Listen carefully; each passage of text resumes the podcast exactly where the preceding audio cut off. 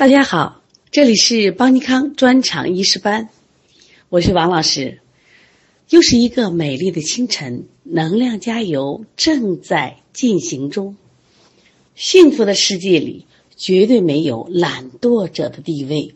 一个人在该努力向上的时候选择躺平，就是将今天偷的懒变成明天遇的难，换来一生愁苦潦倒。昨天我们学习了七情内伤的病因。我们经常讲内伤七情，昨天我们也提到了，这是中医的大智慧。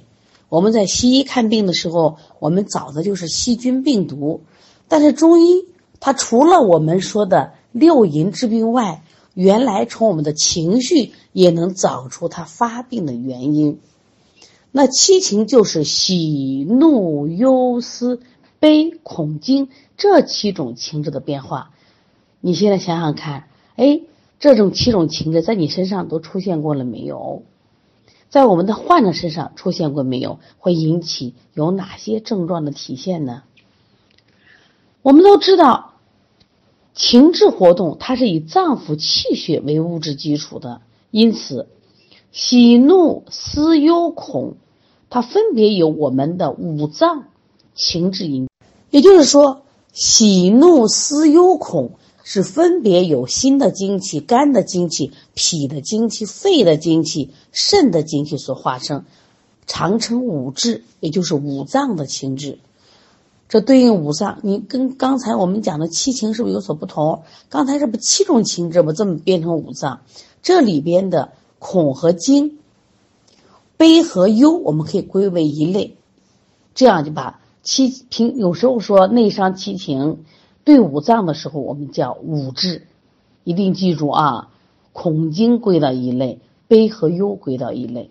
说因此，我们情志伤病呢，就是怒伤肝一对一啊，喜伤心一对一，思伤脾一对一。记住，悲忧两个伤肺，惊恐伤肾。这个你明白了吗？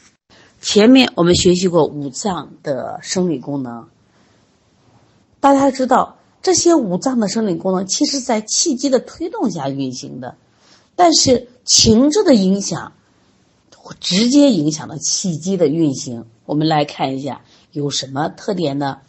怒则气上，喜则气缓，悲则气消，恐则气下，惊则气乱，思则气结。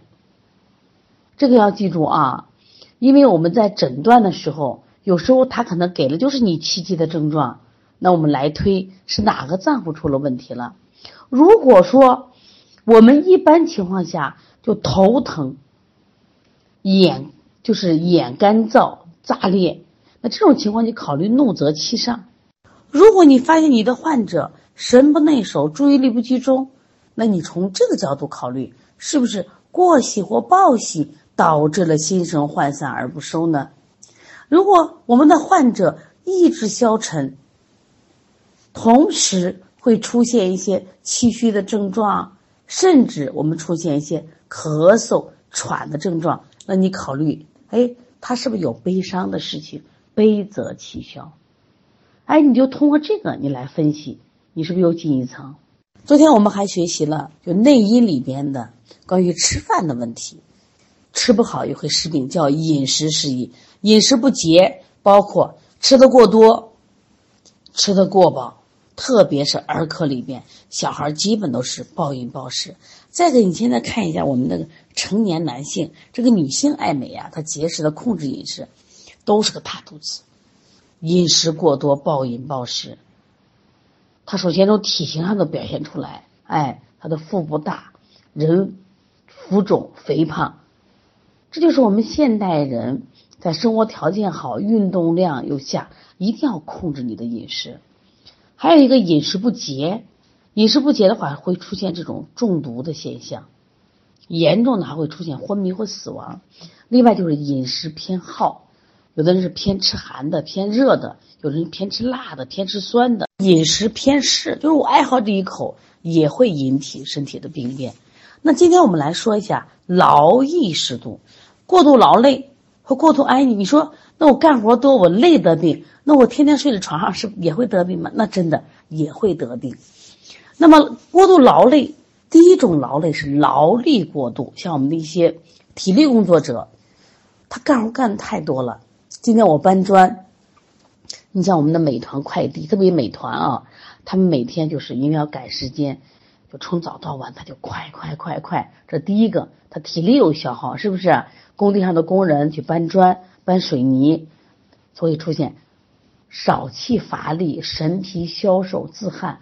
就恢复不过来，还有一种就劳神过度。我们现在很多工作都是脑力劳动，包括孩子学习脑力学习，所以他会出现一些症状：心悸、健忘、失眠、多梦、纳呆、腹胀、便溏。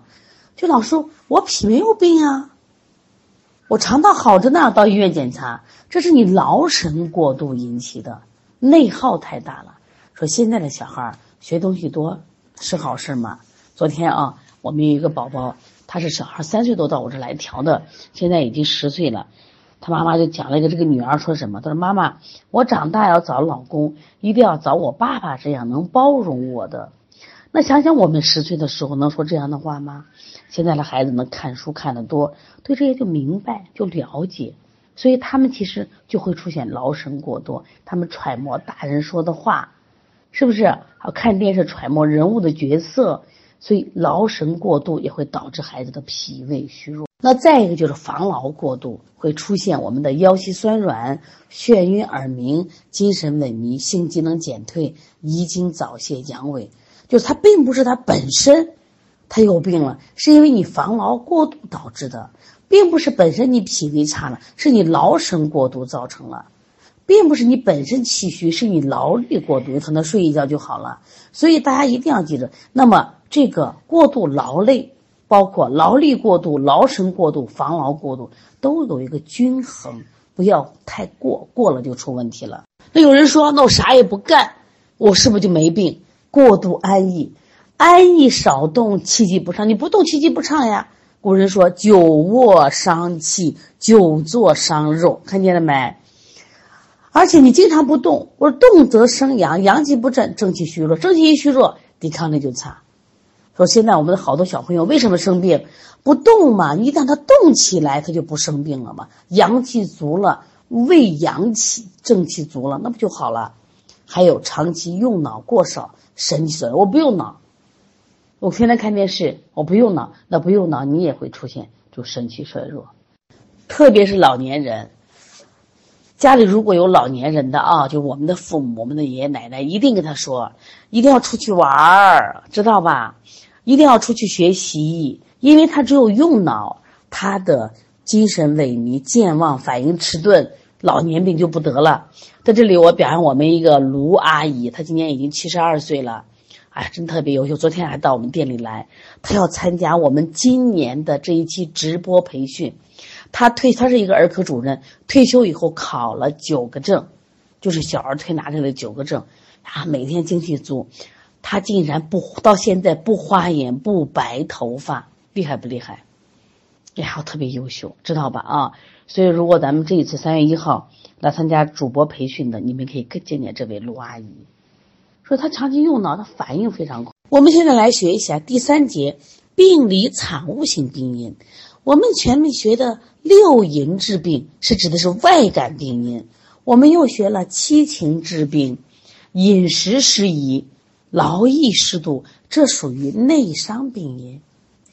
那么，在中医里边还有一个病因叫病理产物性的病因。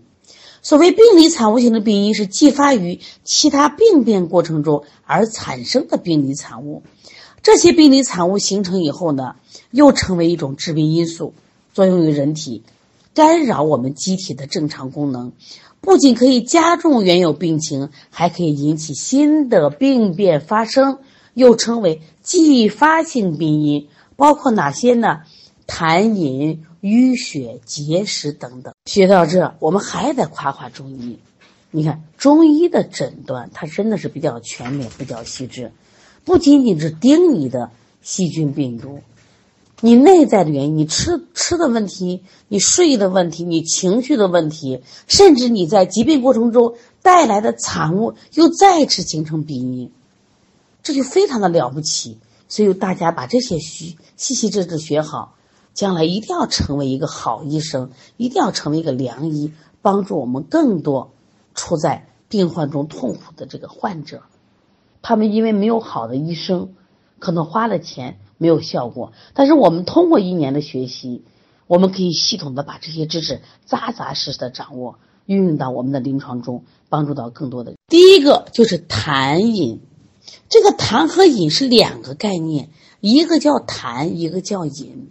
这个痰饮哪来的？是人体水液代谢障碍所形成的病理产物，它属于一种继发性病因，比较稠的叫痰。比较稀的称为饮。这个痰呢，可以分为有形之痰和无形之痰。也就是说，你看得见的痰叫有形之痰，视之可见、闻之有声，或者是我们能摸到、触之可及。你像我们咳嗽吐的痰，我们喉中的痰鸣以及痰糊，这都是有形之痰。这个你理解吗？来，难点来了，我们如何去理解无形之痰饮？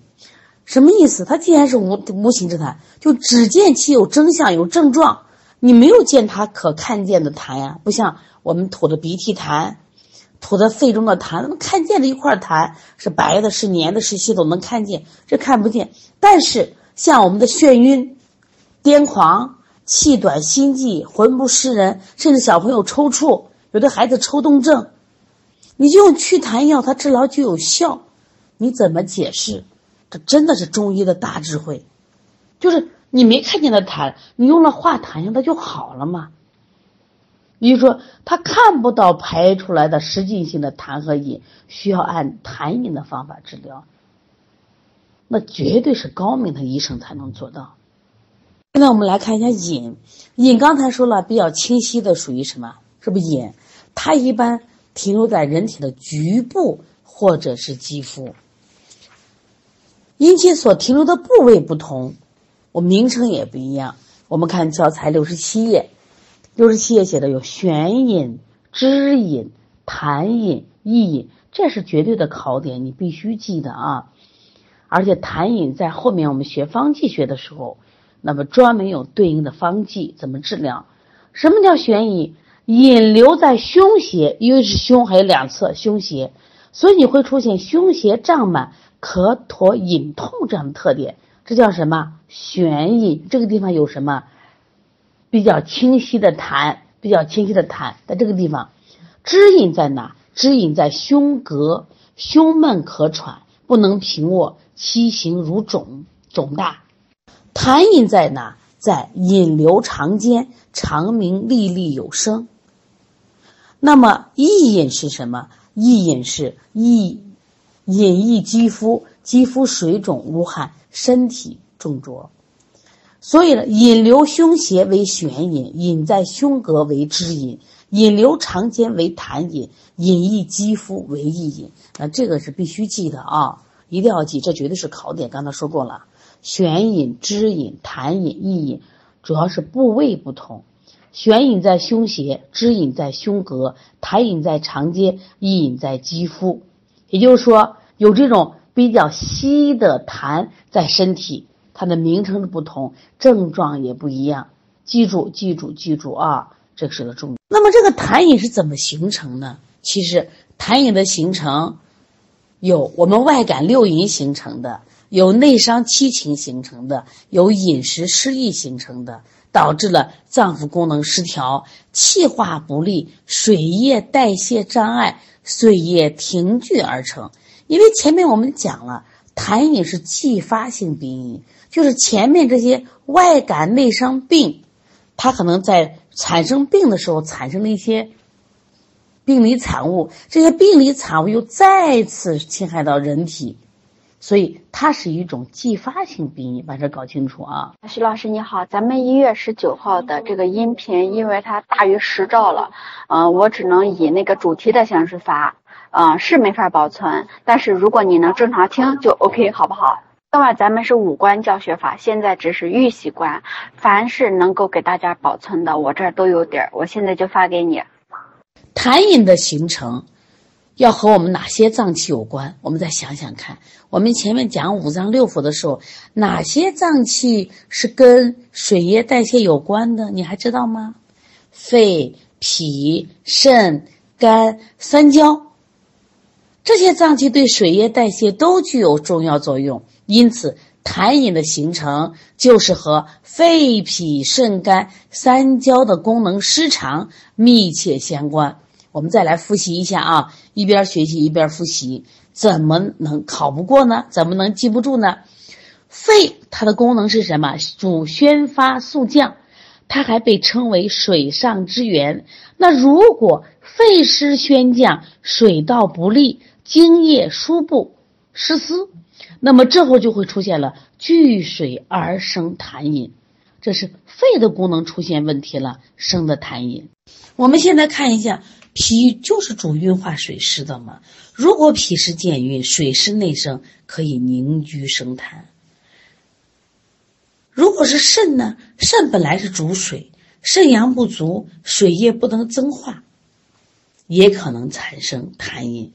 肝主疏泄，调畅一身的气机。如果肝湿疏泄了，气机瘀滞，津液停积，可称为痰或者是为饮。三焦呢为厥毒之官，是水液运行的通道。如果水道不利，精液失布，就可以聚水生痰。因此，凡是与精液代谢密切相关的脏腑功能，只要失调了。那么对精液代谢就有影响，均可导致痰饮的形成。这个听明白了吗？所以以后说到痰饮，想到肺，想到脾，想到肝，想到肾，还要想到三焦，记住了没有？如果你要调痰饮，肺、脾、肾、肝、三焦，它们都是。运化身体的津液代谢的，它们的功能失常了，那么就会形成痰饮。这个道理明白了吗？这个痰饮可不是个好东西，这个病理产物，一旦通过产生，通过人参之气，它可以流窜全身，外到达肌肤、筋骨、经络，内到达脏腑，全身各处无处不到，因此可以产生。各种纷繁复杂的病变，所以经常有古人的名家就说：“这个痰为万病之根源，百病之根源。”那么它的致病特点是什么呢？我们来总结一下，痰饮的致病特点，首先就阻滞气血运行，因为痰饮是个实邪，它随气流行全身，或停滞于经脉，或留滞于脏腑。它阻滞气机，妨碍气血的运行。好了，我们来看看，它走到哪个部位会有什么样的症状呢？如果痰饮留住于经络，那么就会导致经络气机阻滞，气血运行不畅，出现了肢体麻木、屈伸不利，甚至半身不遂，就会形成裸立痰壶、阴居留住这些东西。我们在中医内科学的时候，我们都要学习。如果痰饮留滞于脏腑，它阻滞了脏腑气机，使脏腑气机升降失常。我们看一下，痰饮阻肺，肺气疏于宣降，就会出现胸闷气喘、咳嗽吐痰。如果痰饮停胃，胃气失于和降，就会出现恶心呕吐。如果是痰浊闭阻了心脉。那么就会出现血气运行不畅，出现了胸闷心痛，还有无形之痰，如果气结于咽喉，就形成了梅核气。这个梅核气呀，你在拍片就看不见，但是它吐不出，咽不下，这叫无形之痰。在临床中常见有咽咽喉中就梗阻，我觉得有异物，但是呢。去拍片什么都没有，它同时伴随着胸膈满闷、情志抑郁、善太息，这叫无形之痰。另外，痰饮还能影响水液代谢的运行，其实本来痰饮是一个水液代谢的病理产物，但是痰饮一旦形成之后，作为一种继发性的致病因素，反过来作用人体，进一步影响肺、脾、肾三焦脏腑的功能活动，影响水液代谢。像痰湿困脾，导致水湿不运；痰饮阻肺。导致宣降失职、水液不布。痰饮如果停滞下焦，影响肾、膀胱的蒸化功能，就进一步导致水液的停蓄。说因此，痰饮治病就加重了水液代谢的障碍。另外，还有一个很重要的需要我们理解的，就是痰饮易于蒙蔽心神。痰饮因为它这个浊物湿邪，而心神呢，它是性清净的。如果得了这种痰浊的病，它如果随气上逆，一旦它随气上逆，就会容易蒙蔽轻巧，扰乱心神，导致心神活动失常，出现了头晕目眩、精神不振。你可能当时并没有看见，但是它出现这种症状，哎，你用化痰的方法效效果好。如果是痰浊上犯，与风邪、火邪再结合，蒙蔽心窍，扰乱扰乱了神明。就会出现了神魂战妄，引起了癫狂痫这些疾病，这在内科学也要学到的啊。还有一点，也就是说，我们这个痰病是治病广泛、变化多端。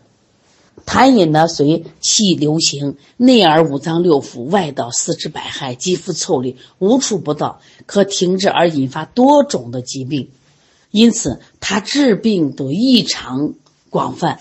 由于它治病面广，发病部位又不又不是固定在某一部位，又容易兼其他险而治病，所以说关于痰的病其实不太好治，所以症状还很复杂，所以有这个百病多有痰作祟之说。我们现在看下我们教材里边关于痰症所在部位和特征特点，这个要记了啊。痰治在肺。喘、咳、卡痰，记住，痰阻于心，心主血脉不利，胸闷心悸；痰迷心窍，神昏痴呆；痰火扰心，癫狂；痰停于胃，胃湿和降，恶心呕吐，胃脘痞满；痰流经络筋骨，出现裸痢、痰糊、肢体麻木、半身不遂或阴居留住；痰浊上犯于头，眩晕昏赤。痰瘀气凝结咽喉，咽中梗阻，吞之不下，吐之不出的梅核气症，你们发现了没？关于痰的认知，我们以前仅仅停留在“哎呀，他咳嗽个痰”，不是这样子吧？所以痰病是特别复杂的。所以今天的学习，让我们能对痰有个新的认识，也就我们了解了为什么古人对痰的认知是“百病多由痰作祟”。看见了没？它能引起咳嗽，能引起心慌、胸闷、心悸，还能引起什么精神类的疾病？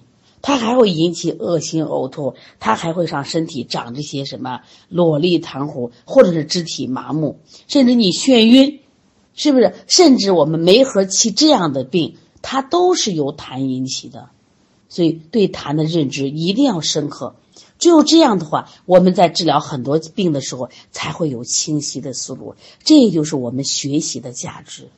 中医学一定要系统学习，懂点皮毛，你就会在经营中就会出现，临床中就会出现瓶颈，走不下去。走不下去的原因还是知识的系统欠缺。哎，基金啊，嗯，你这边那个学员叫啥？他没进群啊，我加他，他没通过啊，你联系他啊。就这个张旭芬。刚才我们讲的是痰饮，现在我们再来看一下淤血，它们都属于继发性的病因。那什么是淤血？我们从名字上来看，哦，就是体内血液停积而产生的病理产物。记住，它也是继发性的病因。那么它既包括体内淤积的离经之血，也包括血液运行不畅、停滞于经脉或脏腑组织内的。血液，所以淤血，我们既成既可以是我们疾病过程中形成的病理产物，同时又是具有治病作用的一个因素，又称死血。在中医古代文献中，对这种淤血称为什么？没有一个好名字，什么恶血、虚血、败血、污血等等。淤血与血瘀可不一样啊！我们看这两个字啊，这两个概念一定要搞清楚啊。血瘀是指人体血液运行不畅，或者是血液瘀滞不通的一个病机变化，它属于病机血的概念；而淤血是病理产物型病因继发产生新的病变，属于病因血的概念。两个属的体系都不一样，一个属于病因血，一个属于病机血。现在我们来学习一下淤血的形成，它是怎么形成的？我们要知道淤血形成，就要知道跟血液正常进行的脏器有哪些。来，我们回回顾一下我们前面所学的知识：心、肺、肝、脾这些脏，还有气的推动、固摄、脉道的通利。寒热环境都是跟血液的正常运行有关，凡能影响血液正常进行、引起血液运行不畅、导致血离开经脉而淤积的内外因素，都能导致淤血的形成。也就是说，气虚、气滞、血寒、血热，是不是都能引起它的淤血？像这个血出之瘀，你像各种外伤。你像我们跌倒了啊，还有这个手术创伤，都会导致脉管破裂出血，成为离经之血。有人一直在问什么叫离经之血？你看你自己摔倒了，手术创伤，脉管破裂出血叫离经之血，或者是我们的脏器出现问题了。我们知道脾有统血的功能，肝有藏血的功能。如果脾不统血，如果肝不藏血，导致的出血还。有妇女的经行不畅、流产，它都会产生淤血呀。就它所出的之血，如果不能排出体外或及时消散，留积于体内，就成了淤血。另外，我们再看第二点，叫气滞之瘀。气行则血行，气滞则血瘀。如果情志不畅、气机不畅，痰饮积滞体内。阻遏了脉络，都会形成。当气机不畅，阻遏了脉络，都会形成血液运行不畅，形成了淤血。你还记得我们前面学气和血的关系？气为血之帅，血随之而运行；血为气之首，气得之而精密。气结则血凝，气虚则血脱，气破则血走。所以说，当你气虚或气滞的时候，那也会出现淤血。还有阴虚之瘀，因为你气虚的时候运血不利，那么当你阳虚的时候，脉道适于温通；阴虚的时候，脉道适于柔润，都可引起血液运行色滞。看，气虚了容易淤血，阳虚了脉道适于温通容易淤血，阴虚了脉道适于柔润会淤血。看见了没？气虚、阳虚、阴虚都可引起淤血。那么热会不会引起滞瘀？那不用说了吗？当外感了火热血气，或者体内阳盛化火的时候，这个血热互结，煎灼血中的精液，精液粘稠，会不会出现运行不畅？当然会了嘛，是不是？那么痰饮会不会滞瘀？当然会，因为痰饮可以阻滞气机啊，阻滞气机妨碍了血行，就会导致痰瘀互结。形形成了眩晕、头痛、心前区憋闷、疼痛这些症状。我们来看一下淤血的致病特点。首先了解一下淤血病症的共同特点：一、疼痛，一定记住啊，凡是有淤血就疼痛。另外，我们前面缺寒的时候，记得寒也会什么有疼痛的症状，因为寒主凝结疼痛。那么记住淤血疼痛，而且它的疼痛是刺痛。痛处是固定不移，巨按到夜间加重。这个东西你记住，我们到中医诊断学还要学习。我不信你记不住。注意，淤血有疼痛，而且它的特点是刺痛，针扎一样刺痛。痛处是固定不移，一定不让按的。巨按夜间痛甚，肿块外伤肌肤局部可出现青紫的肿胀，积于体内，久聚不散，形成了征集。按之有皮块固定不移，这是肿块啊。第三个出血，凡是淤血的出血是紫色的，紫暗色有血块，同样脸色配着面色离暗，肌肤甲粗，就皮肤很糙，唇甲青紫，舌色紫暗，有瘀点瘀斑，脉象是细涩沉弦或结带，这个知道就好。我们在中医诊断学还要学舌诊，还要学脉诊，这是淤血的特点。这我们就好判断了，凡是淤血，就有疼痛，就有肿块，就有出血，这是共同特点。我们现在再来看一下淤血病症，它所在部位不同，它的临床表现也不同。这个需要记住。当瘀阻于心的时候。它由于出现了血行不畅，而会出现什么症状呢？心悸、胸闷、心痛、口唇滋、指甲青紫，危险。现在我们的心梗病人是不是有很多这种情况？是不是危险的很？如果瘀阻于肺呢？瘀阻于肺的话，宣降失调，就会出现胸痛、卡血、气促的症状。如果瘀阻到肠胃呢？瘀阻到肠胃就会出现呕血、大便色黑如漆。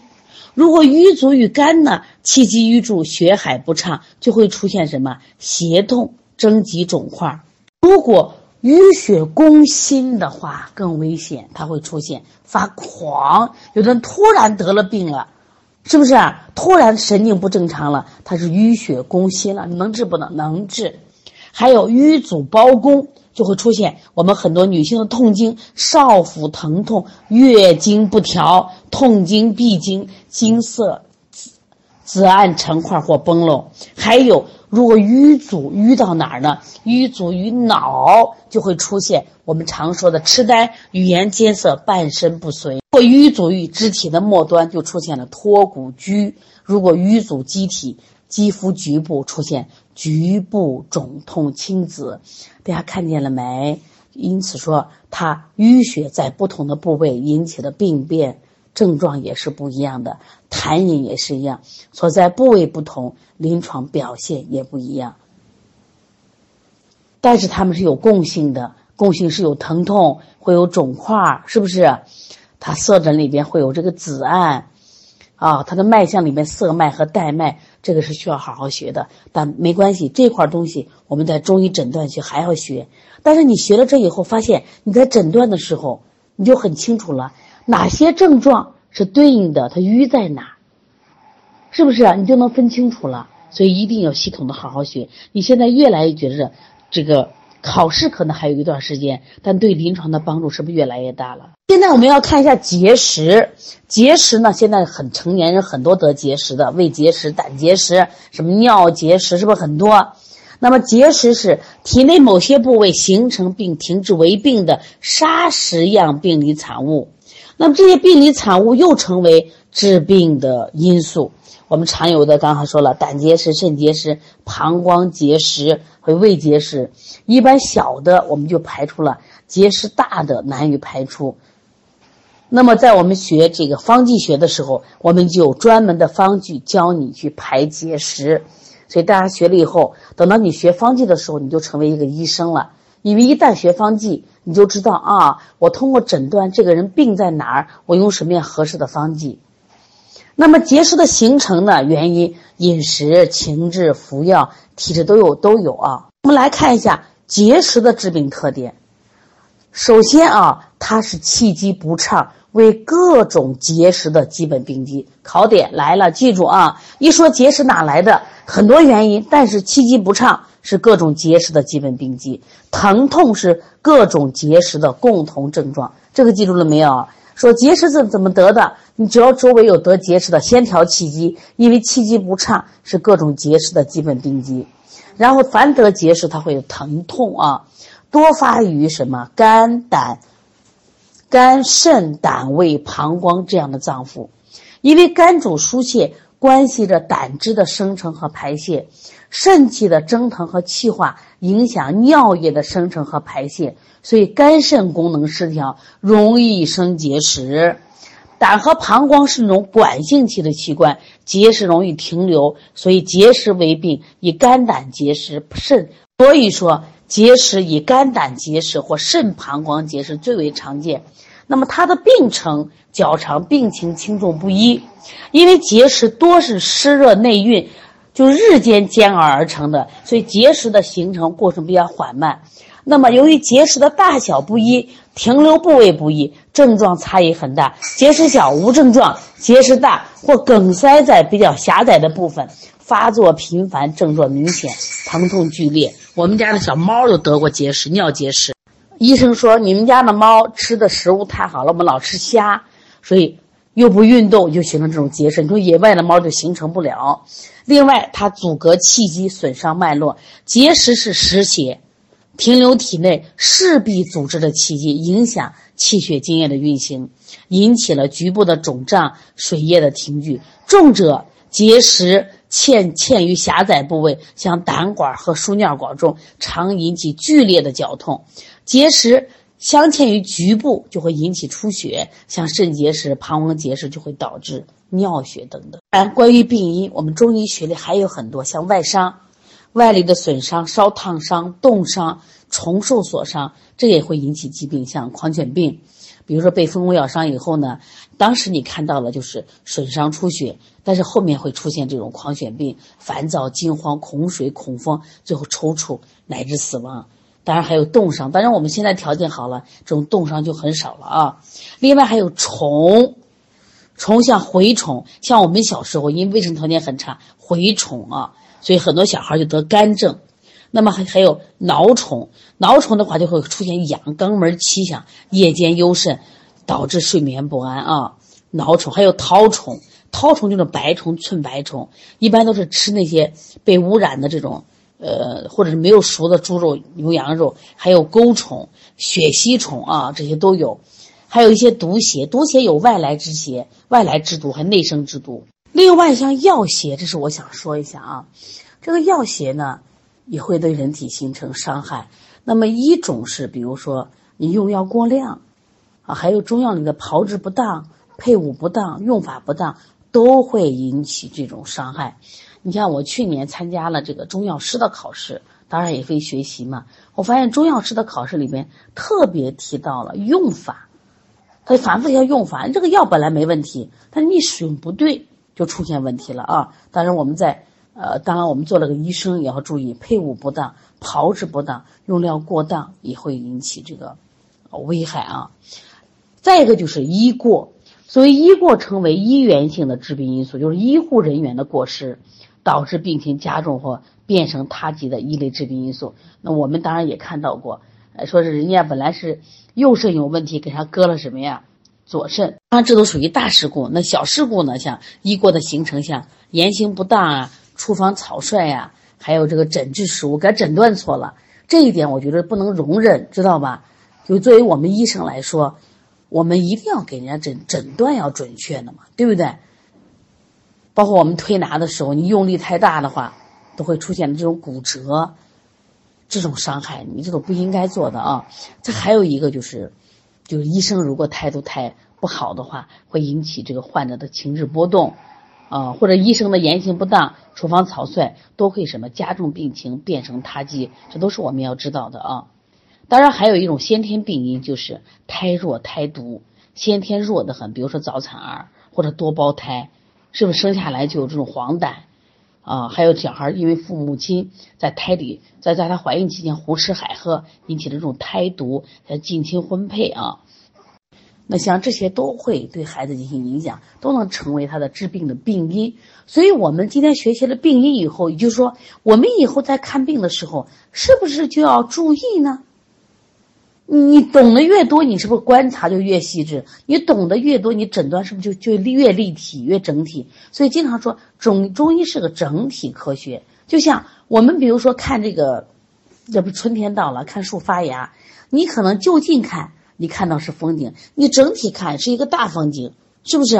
所以你不能就咳嗽治咳嗽，就发烧治发烧。你站远一点去看，哎，你发现哎，这些孩子们他患者的病是另外一个概念。这就叫整体辩证。现在在我们儿推同行啊，发现一个什么问题？很多人都要学习辩证，他为什么学辩证？走到瓶颈了。他刚开始入门小儿推拿的时候，是不是都说可简单？你来学吧，很简单。有些机构三天五天就让你学了，因为你就手法来学。小儿推拿的手法本身它很好取穴，你觉得一起简单，我一看就会了。妈妈买本书一看就会了。但是你做一个专业的店，你发现你越做越不会了。原因是你的诊断出问题了。他是咳嗽了，我我用那些止咳穴怎么不顶用？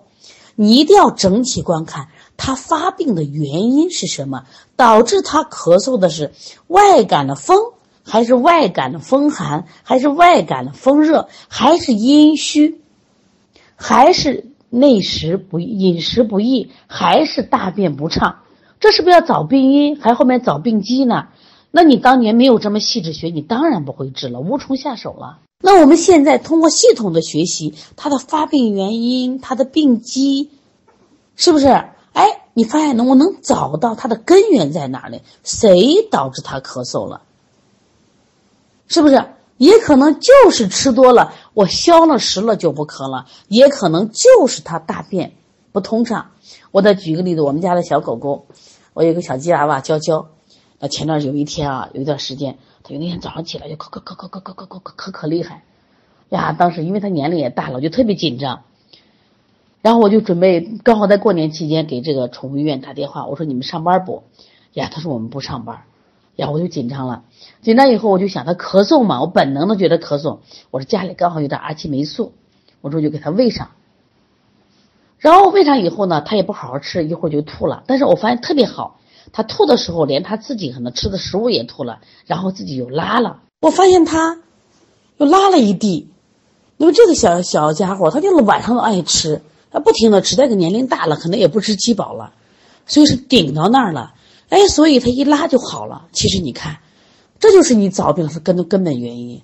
你开始我是想止咳去了，实际上他是什么问题？他是吃多了，气机上逆引起的。大家明白了吗？学习一定是有收获的，所以希望大家报了这个专长班，不要仅仅以停留于我考试过关。我们想真正的意义在哪儿？我们在这一年多的学习中，我们把中医学系统的学习，把我们的专业知识、专业功底来夯实，让我们用专业的知识帮助更多的患者，让我们成一位有价值的医生，这才更有意义。好，稍后布置作业，大家一定要记住，听完课要写作业，因为写作业是以习题的方式来巩固我们所掌握的知识，不能听了就算了，一定要坚持写作业，每天二十道题，把一年的学习分解在每一天，学习很轻松也不累，一定要坚持哦，坚持到底，我们会还你一个精彩的未来。一定要成为中国最有价值的医生，就从现在学习开始。